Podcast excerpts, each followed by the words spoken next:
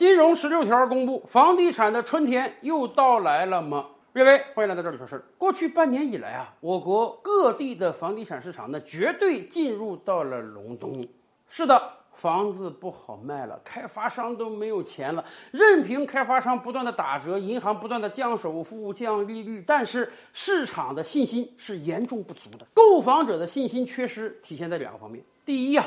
大家已经看到了，房价在降，利率有优惠。那么未来是个什么状态呢？会不会现在房价还没降到底儿呢？会不会将来还有进一步的谷底价格呢？所以我要持币观望。越来越多的人持币观望，就逼得开发商得不断的降价。当然，二手房价格也在走低，所以整个市场的信心是越来越差。这几个月以来，房子真的是越来越难卖了。而消费者第二重信心的丧失呢，是担心全国会出现更多的烂尾楼。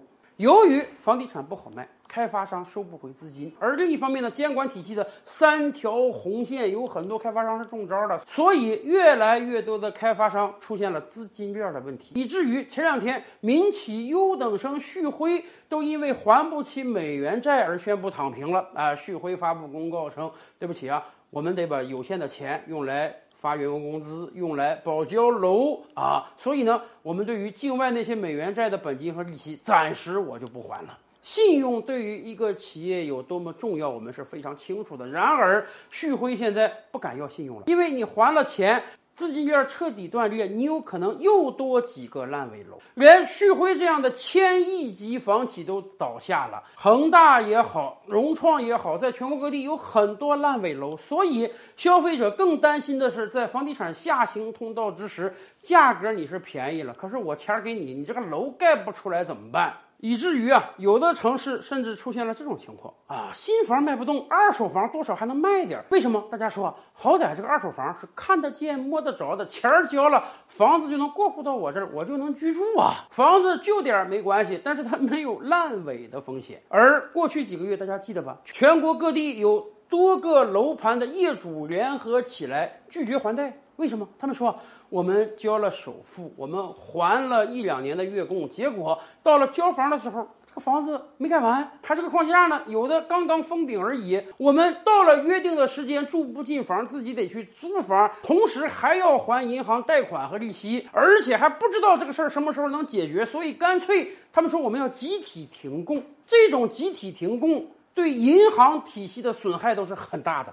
要知道，银行的钱从哪里来？老百姓的存款，银行把老百姓的存款贷给开发商，贷给购房者，但是开发商跑路了，不还贷款；购房者停贷了，不还贷款，这就不是房地产的危机了，这恐怕是金融风险了。所以整个市场越来越恶性循环，房子越不好卖，越降价，消费者越不敢买，越担心出现烂尾楼。这样的恶性循环如果继续下去的话，会把所有的开发商拖死。现在很多人就不敢买期房了。我管你是多大的开发商，我管你资金多么雄厚，历史多么悠久，我管你位置多好，价格多便宜，我就是不敢买期房。为什么？买期房就有烂尾的风险。所以，整个市场最需要的就是信心，信心比黄金还重要。哎，就在这两天，决策层发布了金融十六条，全力的支持房地产企业，银行既要给开发商进行开发贷，也要支持消费者的住房贷款。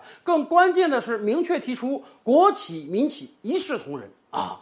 这个十六条一出来，很多民营房企的股价是应声上涨，很多人都在解读这是监管层开始放水了。我们清楚，房地产是资金密集型企业，很多房地产开发商靠的就是银行的资金。如果银行收紧银根，那对不起，开发商拿不到钱，资金链断裂，就可能出现大量的烂尾楼。而银行体系如果能够给开发商提供足够的资金，就能让开发商把这个楼盖完，不会形成烂尾楼，而且形成。很好的售卖，也就是说，银行体系如果能够给予足够的资金，我们就能从此前的恶性循环转向良性循环。当然，随着金融十六条的公布，马上有很多人跟你讲：“哎呀，房价又要涨了，现在是谷底，你赶快抄底啊！”也可能再过两三个月，房价会应运而生，马上再上演一波奇迹的因为确实过往我们有过这样的经验。现在朋友圈中最着急的恐怕就是各路中介了，他们告诉你：“哎呀，金融十六条公布之后，房地地产又要满血复活了。”咱们这么讲吧。首先，第一，我们一定要认清楚，房地产是国民支柱产业。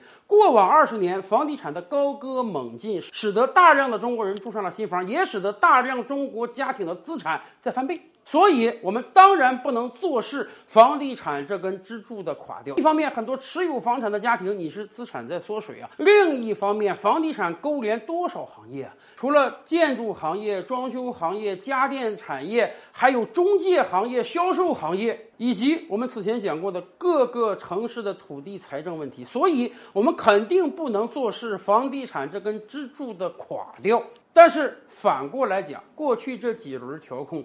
大家也看到了，我们的最终目的是房住不炒。大家购买房子是要用来住的，而不是要用来炒的。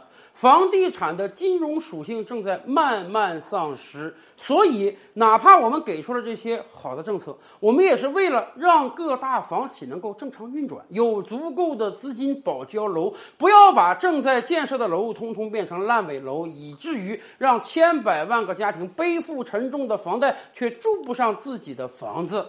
但是我们的目的并不是借此这个机会让房地产再火一把，再上演以往那样一年翻倍的景象。说实话，我们这个泡沫已经是够大的了。我们既不希望它迅速的萎缩下去，更不希望它突然爆裂。所以。我觉得金融十六条的公布啊，是给大家一个信心，告诉大家很多房企是能获得足够的资金，正常运转下去的。以后我们是敢于买房子的，但绝不是告诉大家说房地产的盛宴又来啦，我们又可以抄底了，未来很快的你可以通过炒房赚到大钱的这种情况是不可能出现了。